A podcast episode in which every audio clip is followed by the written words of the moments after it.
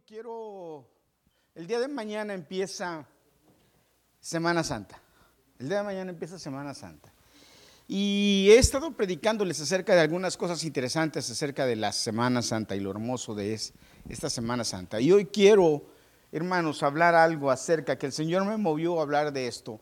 Y yo creo que esto es, esto que voy a compartir con ustedes es el centro de de la, o, es lo que provoca más problemas en las sociedades y en los grupos sociales, en los hogares, en los trabajos, en todas partes. Nos provoca problemas en muchos lugares, en muchas situaciones, porque hemos perdido, hemos perdido eh, la idea que Jesús quiso enseñar por varias razones. No es una sola razón la que nos ha hecho perder esta idea. Eh, son varias razones. Y qué triste, hermanos, pero quiero hoy quiero compartir esta palabra contigo porque si estoy seguro que si hoy decidimos tomar en cuenta esta palabra para nosotros, escuchar lo que Jesús dice para nuestra vida y aplicarla, como dice la misma palabra, seamos oidores de la palabra y hacedores de la palabra. No, son, no tan solamente oidores engañándonos nosotros mismos. El Evangelio no es de oír, el Evangelio es de oír y de hacer. El Evangelio no para cuando lo oyes. Por el oír viene la fe, pero la fe si no se implanta, si no se trabaja, si no se mueve, no sirve de nada. Hermanos, la palabra nos mueve a hacer algo, pero tenemos que hacerlo para tener resultados. Ahora, fíjate hermano, una de mis conclusiones acerca de este sermón que yo te voy a hablar hoy es que ese es el gran, y ha sido el gran problema y seguirá siendo por mucho tiempo el gran problema de los cristianos que al final del tiempo no se salvan. Porque ya hemos hablado que hay cristianos que no se van a salvar, ¿verdad? ¿Verdad que sí? Pero nosotros procuramos no estar en esos grupos. Amén. ¿Cuántos dicen amén? Amén. Hermanos, hemos perdido la brújula. Y, déjeme decirle, no solamente usted y yo, el mundo entero. El mundo entero. Y no es de ahora, desde hace mucho tiempo. Pero Jesús vino y cuando Jesús estaba a punto de ser crucificado, este, este pasaje que voy a leer, ¿ya sabe de, qué se trata? ¿Se alcanza a ver ese que Juanito nos está poniendo esas, esas bonitas imágenes? Me gusta mucho. ¿Se alcanza a ver la idea de lo que, de lo que es, de lo que voy a hablar hoy? Y les he dado ejemplo para que ustedes hagan lo mismo que yo les he hecho. Vamos a, abran, abran, sus Biblias en Juan capítulo 13 y vamos a leer la palabra de Dios. Amén, Juan capítulo 13.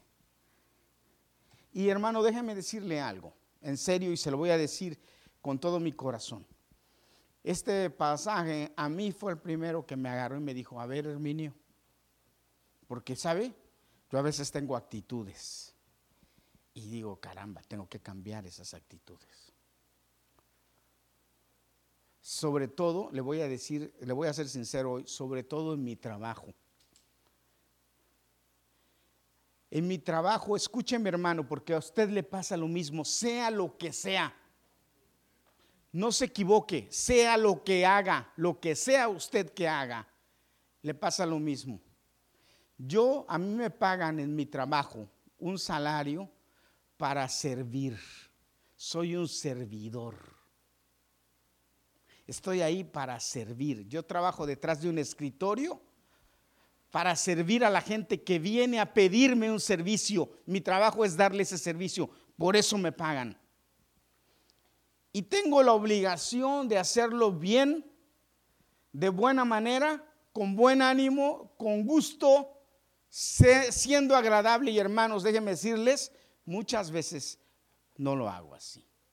Y estoy teniendo problemas, o sea, yo mismo, y estoy fallando ante lo que Jesús me enseña que debo hacer. Y estoy teniendo problemas porque entonces estoy cobrando, me están pagando sin hacer bien lo que tengo que hacer. Y eso, hermanos, perdóname que vaya un poquito más allá, pero eso nos pasa a todos o a casi todos en nuestros trabajos. Y ese es un problema. Y eso nos causa problemas. Pero si cambiamos nuestra mente y hacemos lo que Jesús nos dice, hermanos, vamos a ser felices, nos va a ir bien y vamos a estar de maravilla y vamos a estar sembrando en el reino, porque eso es sembrar en el reino. No nada más aquí, sino en el reino. Vamos a leer Juan 13. Quiero decirle, este pasaje, esto sucedió, muchos, muchos dicen que fue la cena de la Pascua. Algunos dicen que no fue la cena de la Pascua, sino que fue una cena anterior que Jesús quería tener en intimidad con sus discípulos. Yo me inclino más a que sí fue la cena de la Pascua. Yo creo que fue la cena de la Pascua.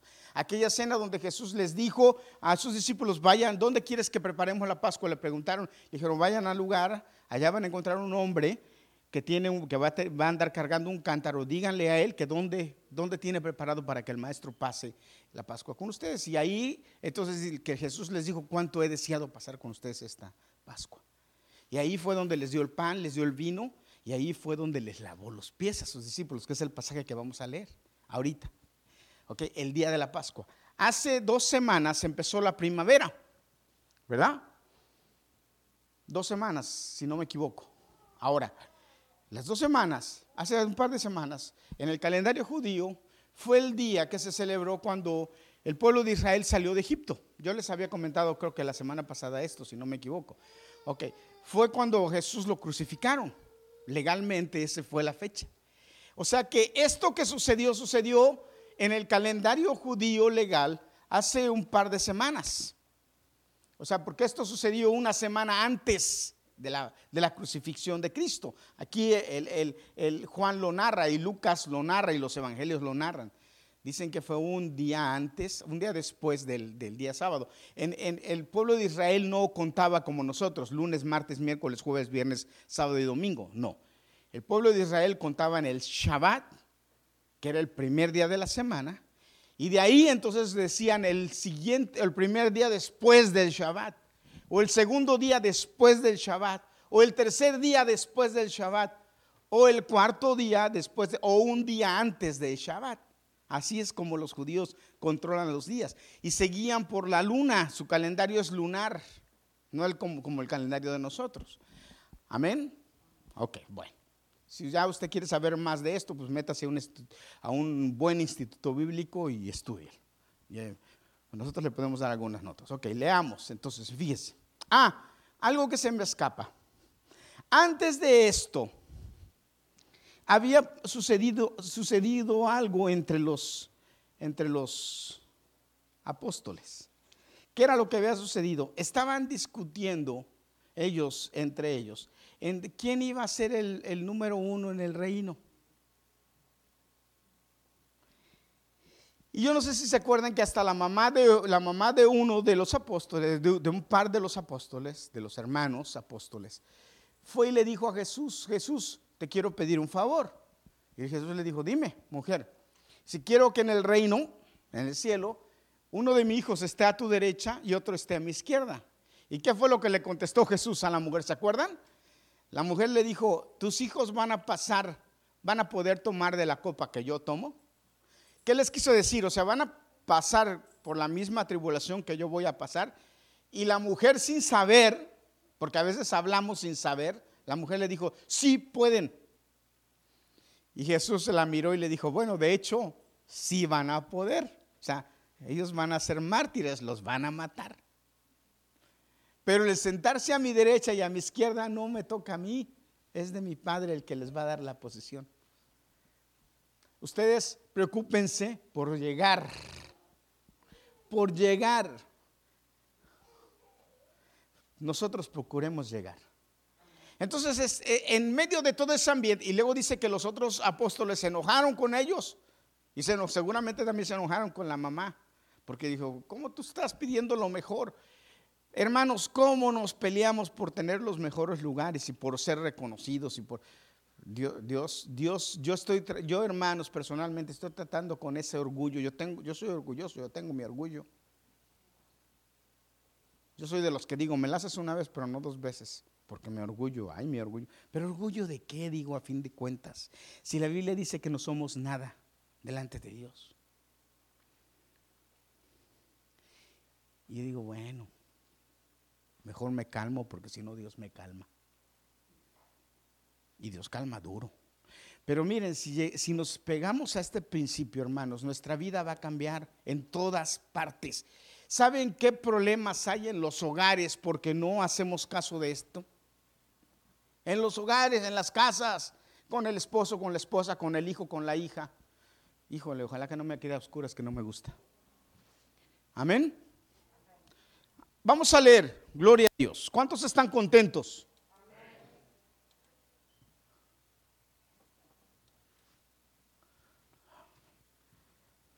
Gloria a Dios. De por sí estoy ciego y luego sin luz. Antes de la fiesta de la Pascua, sabiendo Jesús que había llegado la hora para que partiera de este mundo hacia el Padre, y habiendo amado a los suyos que estaban en este mundo, los amó hasta el final.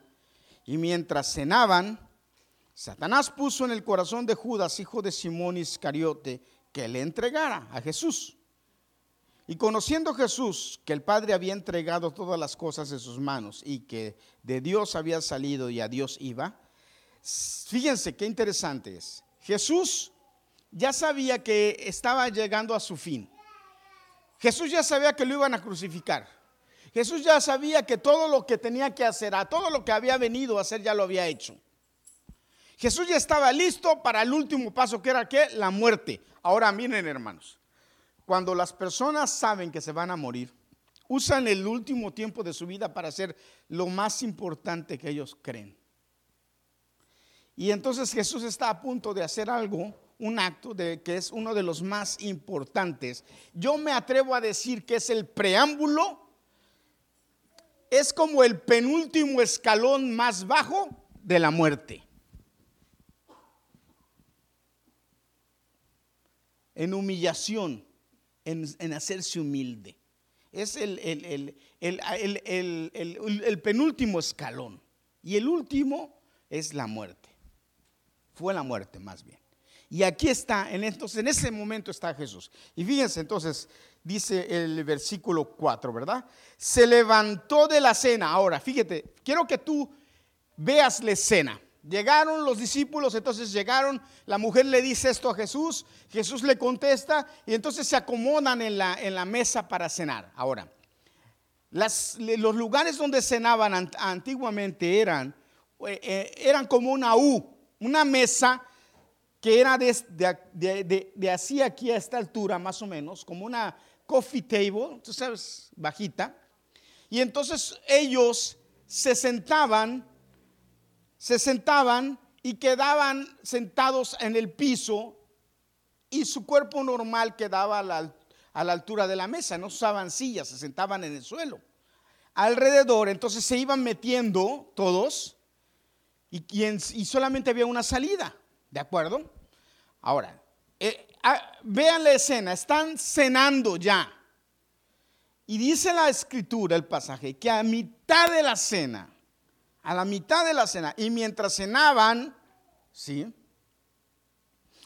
Se levantó de la cena y Jesús poniendo su manto a un lado, ahora yo quiero que tú escuches, voy a terminar de leer y después voy a explicar un poco, el manto.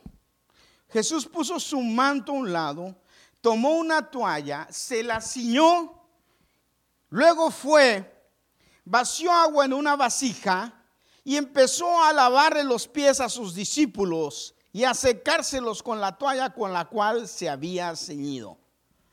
Pero cuando llegó a Simón Pedro, éste le dijo, tú, tú, tú me vas a lavar los pies a mí, Señor.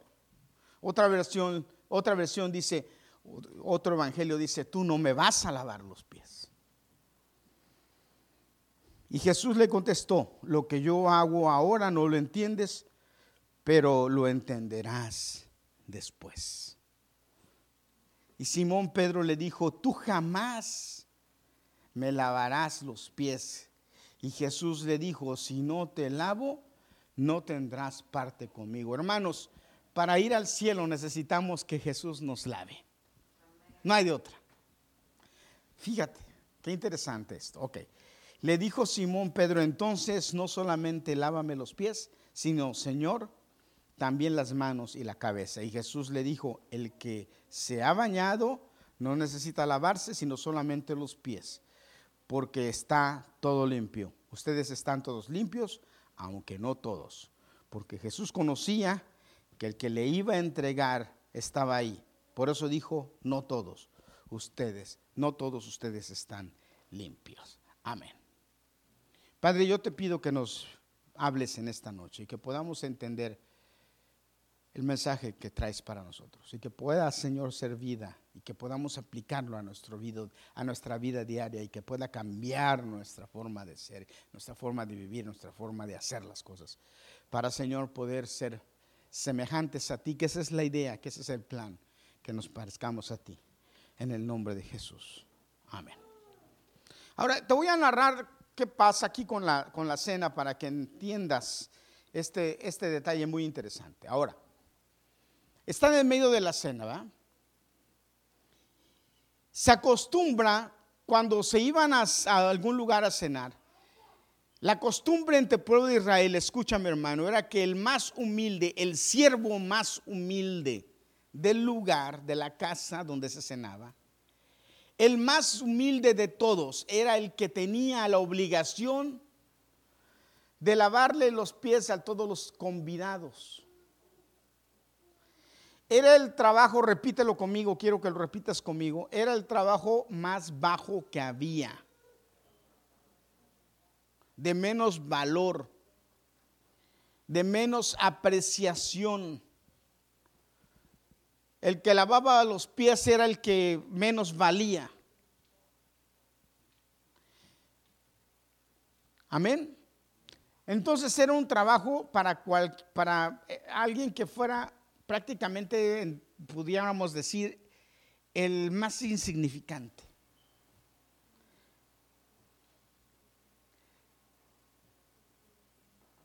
Y entonces, parece que en este lugar, en este momento, a los discípulos y a Jesús, nadie le lavó los pies.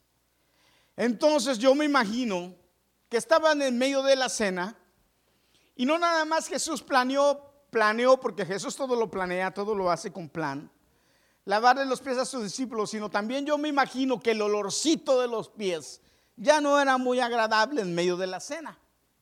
Y a lo mejor uno que otro se estaba incomodando por el olor de los pies del otro. Porque ¿saben cómo era que cenaban, hermanos? Cenaban unos con los pies encima del otro. ¿Ustedes han visto las fotos o no? Se sentaban, hermanos, más o menos así. O como podían, si estaban delgados o gordos, pues si estaban medios gordos, imagínense. Entonces yo, el, de aquí tenía los pies encima del de, del de al lado. Y el de al lado tenía los pies encima del del otro. Y así cenaban. Y entonces todos sentados comiendo, comían con las manos también, no usaban tenedor y cuchillo. Pero imagínense los pies ahí. Ahora, se quitaban las sandalias, estaban descalzos. Al entrar a la casa se quitaban las sandalias. Pero ¿qué pasa, hermanos? Fíjense, los caminos no eran como los caminos de ahora. De hecho, si, andamos en sandalias, en chanclas, hay mucha gente que le gusta salir a andar en chanclas. Yo le digo a mis hijos que no es bueno salir en chanclas porque si te toca correr ya te amolaste. O tienes dos, dos opciones, o botas las chanclas por allá y corres descalzo, que te va a ir mal, o corres con las chanclas, pero te van a alcanzar. De cualquier manera sales perdiendo. Las chanclas no son para caminar en la calle hoy en día. Pero bueno. Y luego ahí voy a decir todavía. Y luego chanclas y luego con medias, que es la moda. Yo no sé de dónde sacaron esa moda, pero chanclas con medias es lo más bueno. Pero acá a a, Oscar de la Renta y esos les dan patatús. Pero bueno, qué bueno que nosotros no somos este, este, ¿cómo se llama? De la moda. Pero hermanos, están en esa cena y Jesús se levanta de repente. Y lo primero que hace Jesús es que deja su manto. Ahora, quiero que entiendas qué significó para Jesús dejar su manto. ¿Alguien se acuerda de algún milagro que Jesús haya hecho con su manto?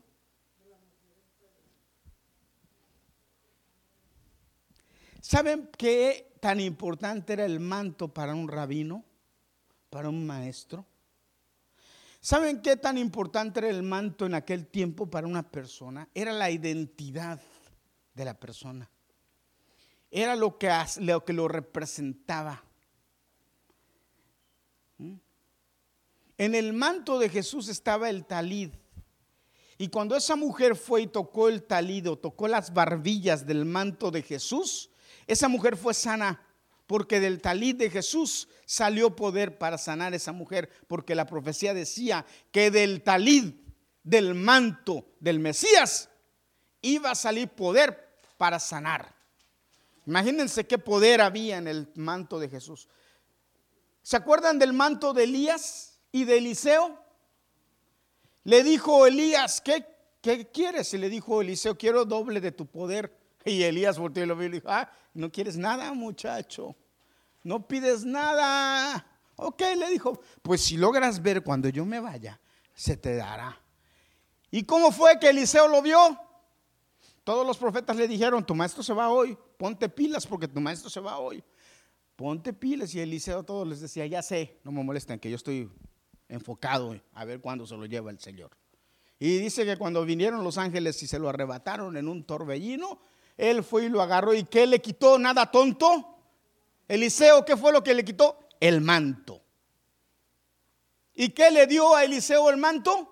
Doble porción del poder que tenía Elías. Te imagínate qué poder el manto.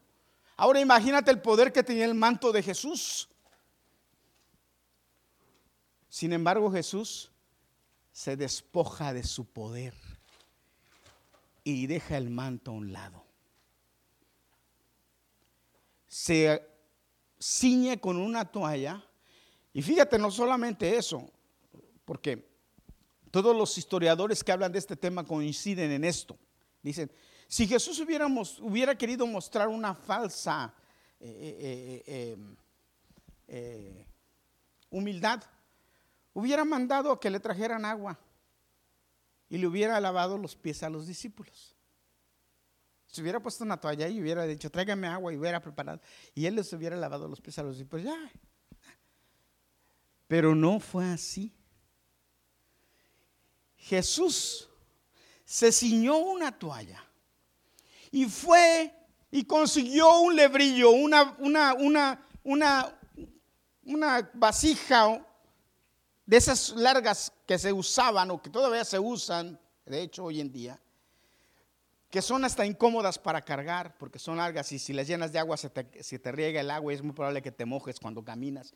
Fue y la llenó, él fue y la llenó y vino y le lavó los pies a sus discípulos. Ahora yo quiero que entiendas esto, hermano y hermana. Te lo estoy explicando así porque quiero que lo entiendas. Jesús, el Señor, el Dios del universo, el que hizo los cielos y la tierra, el que con ponerle la mano a alguien lo sanaba, el que resucitó a Lázaro, el que hizo grandes maravillas, ese Señor, el Dios eterno, el dueño de la tierra, el que me dio la vida, el que te dio la vida, se puso a ese nivel a lavarle los pies a los espíritus. Pero no nada más eso, hermano, sino que le lavaba los pies a uno y se los secaba, iba y tiraba el agua, iba y volvía a llenar el vasijo y volvía y le lavaba al otro y le lavó. Porque yo no creo, yo no lo creo, hermano, que con la misma agua le haya lavado los pies a los doce. Yo no lo creo. Yo creo que fue y le lavó los pies a uno, cambió el agua, le lavó. ¿Cuánto se habrá tardado mi maestro en lavarle los pies a los doce? Y los apóstoles, hermanos, mirándolo, mirándolo. Y el único que protestó, pero no hizo nada, protestó, pero no hizo nada, porque protestar y dice, no Señor, yo voy y les lavo los pies, ven, no tú, yo voy, porque lo correcto hubiera sido que Pedro dijera, Señor, no, no, ¿cómo vas a lavar los pies? Pero yo se los lavo, pero ninguno de los doce dijo, yo voy a lavar los pies, Señor, siéntate. Se quedaron sentadotes los doce. Perdón, hermanos, que hable así, pero es que así hacemos nosotros. Nos quedamos sentados esperando que nos sirvan cuando el Señor, el Maestro, el grande, el poderoso, se humilló para servir. Y nosotros en nuestra casa, en nuestro trabajo y en todos lados, aún en la iglesia, queremos que nos sirvan. Cuando Dios nos dice que nuestro trabajo y lo que nos va a hacer feliz y lo que nos va a llevar al cielo es todo lo contrario, servir. Ay, pero ¿cómo fallamos en esto? Yo, hermanos, yo personalmente hago las cosas renegando. Ay, pero estos desordenados que no pueden hacer nada. Ay, pero si aunque sea me, voltearan la camisa, me la pusieran sucia, pero de, derecha para yo no tener que voltearla. Los calcetines, tener que sacarlos, todos rollos cuando los voy a lavar así rollados. Pero entonces, ¿qué, qué clase de servicio? Dígame, hermano. Déjame decirle algo, hermano. Fuimos llamados a servir. Y estamos bien equivocados porque no lo hacemos como debe ser, como Dios nos lo pide, como Dios dice que hay que hacerlo. Y no nada más usted y yo, todo el mundo. Estamos equivocados. Busca, la gente busca ser presidente de la República y se les olvida que son servidores públicos y lo que menos hacen es servir, se sirven ellos mismos. Los gobernadores hacen los mismos. En cuanto tienen un pequeño cargo, ya se creen los reyes del universo. Pero ¿y cuánto y más nosotros, hermanos, en cuanto nos dan un titulito, ya nos sentimos que, uy,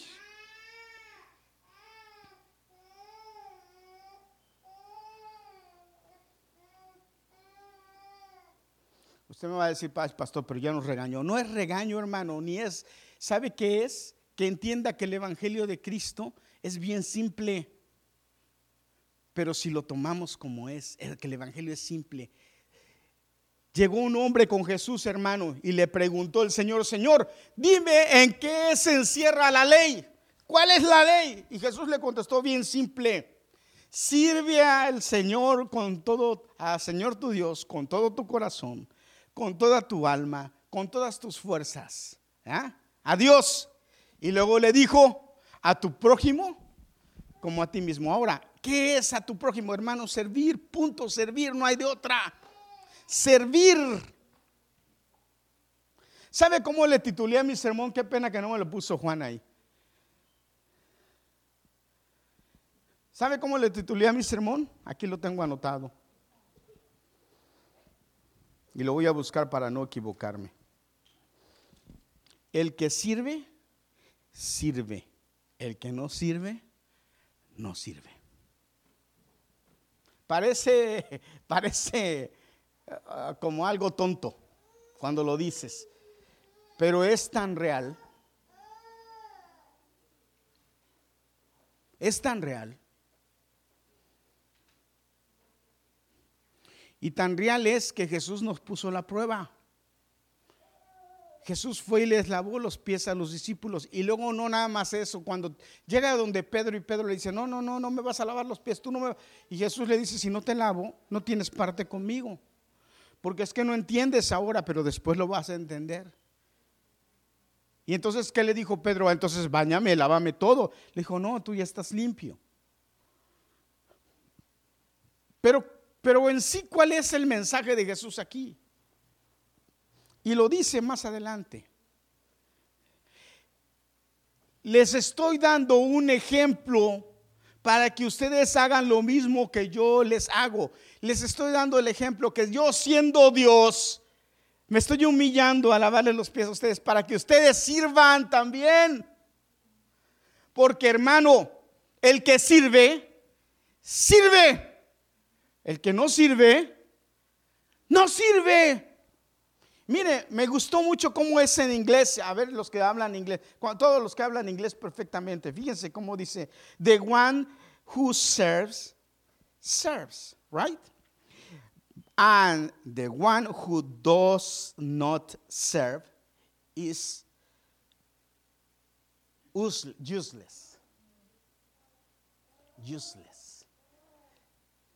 ¿Y qué quiere decir la palabra useless? A ver, Naomi, dímelo en español. ¿Qué quiere decir useless? Algo que no sirve. Ahora, pero ¿cómo lo decimos de otra manera? Le voy a, te voy a dar una noticia, hermano. Escúcheme. La Biblia dice que todo aquel que no lleva fruto va a ser cortado y echado al fuego. Entonces entendí ese pasaje, ahora lo entendí. Y dije, chin, qué duro está esto. Mejor sirvo. Y de buena gana. Y de buena forma. Sirvo a todas, a todas partes y a todos lados. Pero además, hermanos, el servir, dice Jesús, que el que sirve será enaltecido será elevado, será llevado a lugares altos. Dice Proverbios que el que es acomedido va a cenar con, va a sentarse con reyes. Hermanos, es que el servir es lo mejor que hay en todos los lugares, en todas las casas, en todas las mesas, en todos los templos. Hay lugar para el que sirve. Es más, se lo voy a poner más bonito. En todas las fiestas hay invitación para el que sirve. Pero el que no sirve y quiere que lo sirvan, la gente lo piensa dos veces para invitarlo. ¿Sí o no? Porque es que nos equivocamos, hermano.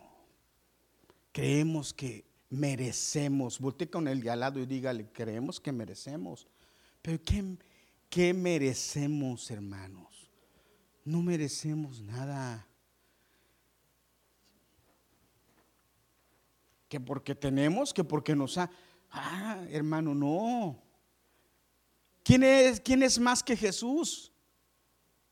Sin embargo, Él se humilló y fue capaz de, de lavar los pies, pero después murió en la cruz por ti y por mí. Qué bendición, qué hermoso. Gloria a Dios por eso, hermano. Hermano, mire, si de hoy en adelante nosotros en nuestra casa tengo que servir y estamos en la comida y ¿qué, hago? Yo sé lo que hace falta, okay, hay que poner los cubiertos, hay que poner... Hermano, mire, le voy a decir algo. A veces nosotros cometemos el error de no enseñarle a nuestros hijos a servir. Nosotros como padres tenemos que enseñarles a nuestros hijos a, hacer, a servir.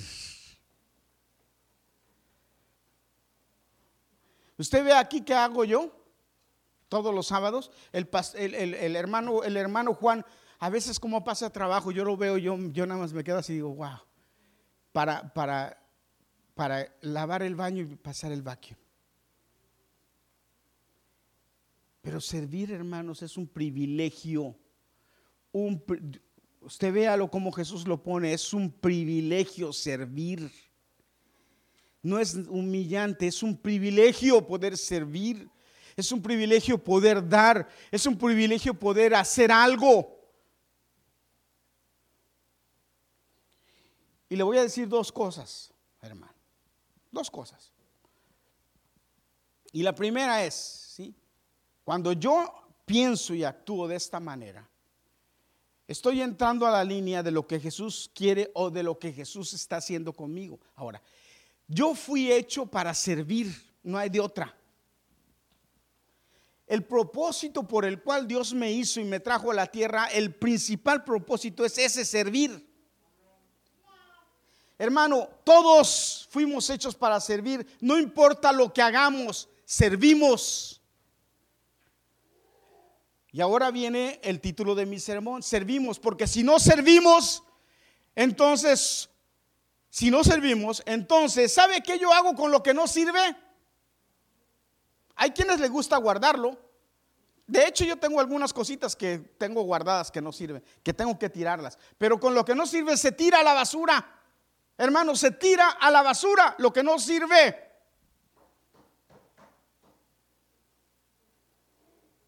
Ahora, pregúntese usted en su corazón y en su mente y en usted, ¿yo sirvo? Yo sirvo. En mi trabajo va a haber recortes de personal. Ok, ¿a quiénes van a mandar a su casa o quiénes van a perder el trabajo? ¿Qué cree, hermano? ¿A quién? ¿Qué cree? A los que menos sirven.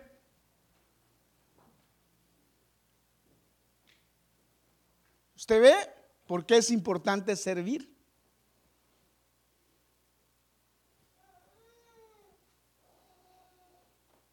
Le voy a contar algo que me traumó por muchos años. Me, lo, me traumó, se lo digo en serio. Ya Dios me sanó y me curó, pero me traumó. Yo llegaba a mi casa y le decía, mamá, mamá, la comida que está ahí, ¿me la puedo comer? No, es de tu hermano Ramón, me decía. Es de él. Tú hazte unos huevitos. Y yo volteaba y le decía, ok. Iba y me hacía un par de huevos revueltos y era lo que comía. Pero ¿sabe por qué eran de mi hermano Ramón? ¿Sabe por qué? Porque él era el pianista, el que tocaba, el que acompañaba a todos para cantar. Y mi mamá lo que le gustaba era cantar. Y él era el que se sentaba a tocarle a mi mamá. Y mi mamá cantaba con él. Entonces, mi, como mi, eh, mi hermano era el que, ella se preocupaba por tenerle su comidita al pianista.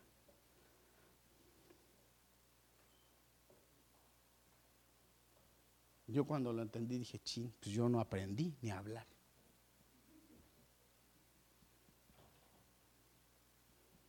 Usted me va a decir, pastor, pero qué injusto. No, pero es que cuando yo le acompañaba al, doctor, que era lo que a mí me tocaba, y ella, ¿eh? a mí me daba mis tamalitos.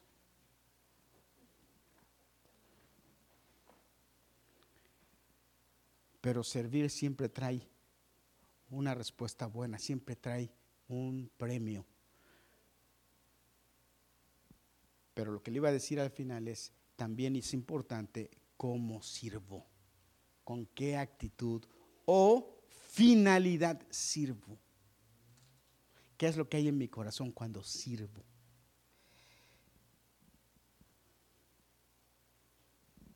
Hermanos, miren, yo, nosotros somos bendecidos. Ahorita que yo estaba ya este, viendo y gozándome con la música, yo decía, me acordé de cuando vino mi, cuñado Alejandro, ¿te acuerdas Liliana? Y dijo, mi cuñado Alejandro dijo, caramba, dice, ustedes tienen una música para una, para una congregación de 300 o 400 gentes. Así dijo él. Ustedes tienen una música como para una congregación de 300 o 400 gentes. Y saben, hermano, estos jóvenes sirven, nos sirven a nosotros todas las semanas. ¿Y ustedes creen que no tienen premio? Sí, Dios los va, los está premiando y los va a seguir premiando.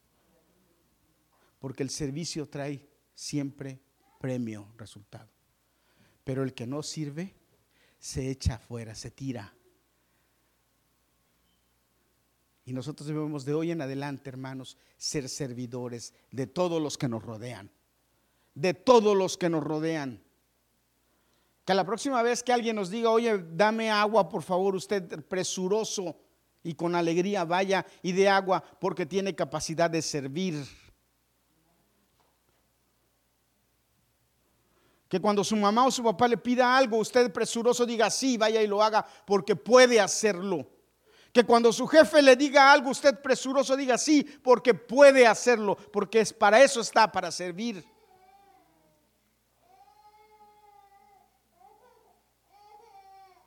Porque para eso fuimos llamados, hermanos, a servir. Porque servimos, porque para eso Dios nos hizo. ¿Cuántos dicen amén? Esa es la verdad. Y Jesús lo hizo, siendo el Señor, Él lo hizo. Mire, Voy a leer esto para, para, terminar ya. Fíjese lo que dice Jesús. Después de que hubo lavado los pies, poniéndose su manto, se sentó a la mesa y les dijo, ¿comprenden ustedes lo que les he hecho? Les preguntó Jesús, ¿entienden lo que hice? ¿Entienden lo que acabo de hacer? Y luego sigue, ustedes me llaman maestro y señor. Y dicen bien, porque lo soy. Pues si yo, su señor y su maestro, les he lavado los pies, ¿cuánto más deben lavarse los pies unos a otros? Porque les he dado ejemplo para que conforme yo les he hecho, también ustedes hagan. porque yo he hecho para que también ustedes hagan. Hermano, mire, hermana, mire, Joven, mira, señorita, mira, la vida se trata de servir. Si tú te pones a pensar, todo en la vida es servir. Todo, todo, desde que me levanto hasta que me voy a acostar, servir. Todo. Voy a hacer desayuno, voy a servir. Voy a hacer comida, voy a servir. Voy a la escuela, ¿Qué puedo servir? ¿Qué puedo colaborar? ¿Qué puedo hacer? Mi maestro me da clase. Ahora, dice la Biblia que los que enseñan y se dedican a enseñar deben tenerse en doble estima. Eso es importante, los que enseñan. Nosotros debemos ser agradecidos con los que nos sirven, con lo que nos dan.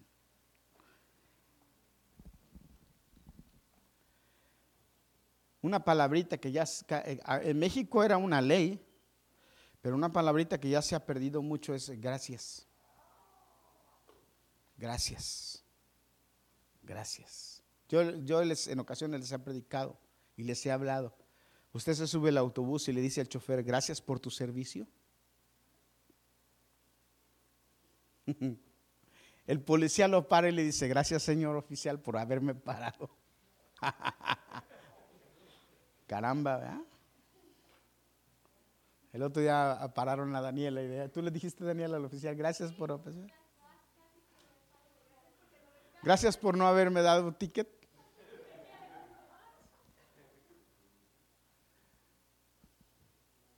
Usted le dice a la mamá, mamá, gracias por el desayuno. Jovencitos, niños, gracias mamá por el desayuno. Gracias por lavarme la ropa. Gracias por los zapatos. Gracias por, porque tengo un lugar donde dormir. Niños jóvenes, ¿usted le dicen a su papá, gracias papá, mamá, gracias porque tengo un donde dormir?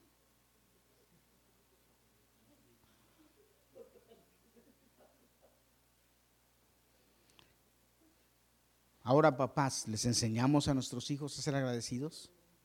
Cuando le decimos a mi hijo, oye, hazme esto y lo hace tú, gracias hijo por hacerme esto. Usted en lo que trabaje, hermano, olvídese lo que trabaje. Usted es un servidor, trabaja para eso, para servir. Sirva, hágalo bien. Hay algunos que se nota más que servicio que otros, pero de cualquier manera es un servicio lo que usted hace. Le pagan por eso. Pero hágalo bien. Acuérdese que Jesús se humilló. Usted también. No, no se crea que porque... No, somos servidores somos servidores, sirvamos bien. Las niñas de la danza, gracias, Dios les pague por venir a servir. Qué bonitas se ven, todas uniformadas, que Dios les pague. A los muchachos de la banda, a todos, que Dios les pague por, por servir. A todos los hermanos que vienen y limpian, quiero decirles que, que, los hermanos, los pastores de, de aquí me han dicho, ustedes son los que mejor limpian. Dios les bendiga y Dios les pague por ser cuidadosos al limpiar y hacerlo bien. Los baños, qué bueno que los limpian. Dios les pague, Dios les premie. ¿Mm? Por los uniformes de las niñas de la danza. Gracias, hermanos. Y por todo lo que hace, hermano, acuérdese que el servicio le da puntos con Dios porque para eso usted fue. Pero el que no sirve, dice la Biblia, sí, sí, el que no sirve. La próxima vez que se niegue a hacer algo que le digan o que lo haga de mala forma, acuérdese que todo aquel que no da buen fruto es cortado. Nosotros no fuimos hechos para dar uvas agrias, uvas silvestres, no, no fuimos hechos para eso, fuimos hechos para dar fruto bueno. Hermano, nosotros fuimos hechos para ser los mejores en todo lo que hacemos, en todos los lugares donde estemos debemos ser lo mejor, porque Dios nos exige que seamos los mejores, porque somos sus hijos. Y si Jesús se humilló para servir, ¿por qué yo no? ¿Por qué yo no? Y con esto termino ya. Es la tercera vez que lo digo, pero no, si no es la tercera vez, ya con esto termino. Usted no fue hecho para que le sirvan. Y si no le sirven, no tiene por qué preocuparse, ni por qué sentirse mal. No fue hecho para que le sirvan, fue hecho para servir, no se equivoque. Pero le voy a decir algo. Jesús siempre le va a servir. No importa que el otro o aquel o aquella o este o esa no le sirva cuando usted necesitó, Jesús siempre va a estar ahí y le va a dar lo que le hace falta. Usted siéntase feliz y le voy a decir por qué. Porque la Biblia dice, escúcheme hermano, la Biblia dice que a nosotros los que servimos aquí en la tierra, Él un día va a poner una mesa, aderezas mesa delante de mí. ¿Qué quiere decir aderezar mesa? Me pones un mantel, me pones una silla, me sientas y me das lo que me hace falta. Gloria a Dios, porque a los que servimos, Dios nos da lo que nos hace falta. No necesitamos que nadie nos lo dé, ni estamos esperándolo. Dios es el que nos lo da. Gloria a Dios, porque Él nos lo da. Aderezas mesa delante de mí, me lo das. Y dice, cuando tomamos la Santa Cena, ¿cuántos toman la Santa Cena? Que Él va a venir y me la va a dar. Qué privilegio. ¿Pero usted cree que se la va a dar al que no sirve? ¿O al que sirve de mala gana? Hermano, no. Por eso es que debemos ser como Él, parecernos a Él en el servicio. Así que la próxima vez que llegue su esposo y le digan, vieja, sírvame cena, ¿cómo le va a servir la cena a su marido?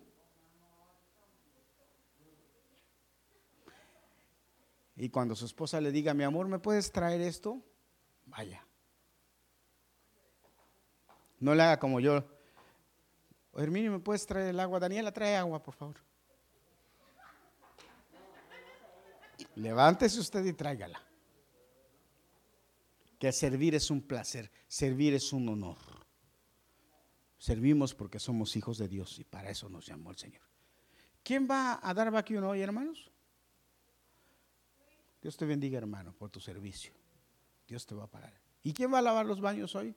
Dios te bendiga, hermana. Dios les bendiga, hermano, por su servicio. Y espero que al terminar el servicio ya tengamos una lista de quién va a dar vacuum y quién va a lavar los baños por lo que resta del año. Gloria a Dios. Servir es un placer, hermanos. ¿Usted cree que a mí me pesa venir y predicar? Pues, pues es un placer. ¿Verdad, pastora? Pero imagínense si los músicos tocaran sin ganas. Servir es un placer. Lorenzo, tocar es un placer. Gadiel. Daniela. ¿Qué, hay de Naomi? Un placer. ¿Eh, Chris? What do you think about about Chris? ¿Mm? Cantar, ¿verdad? Gloria a Dios. Bendito sea Dios. Póngase de pie. Vamos a orar por los niños.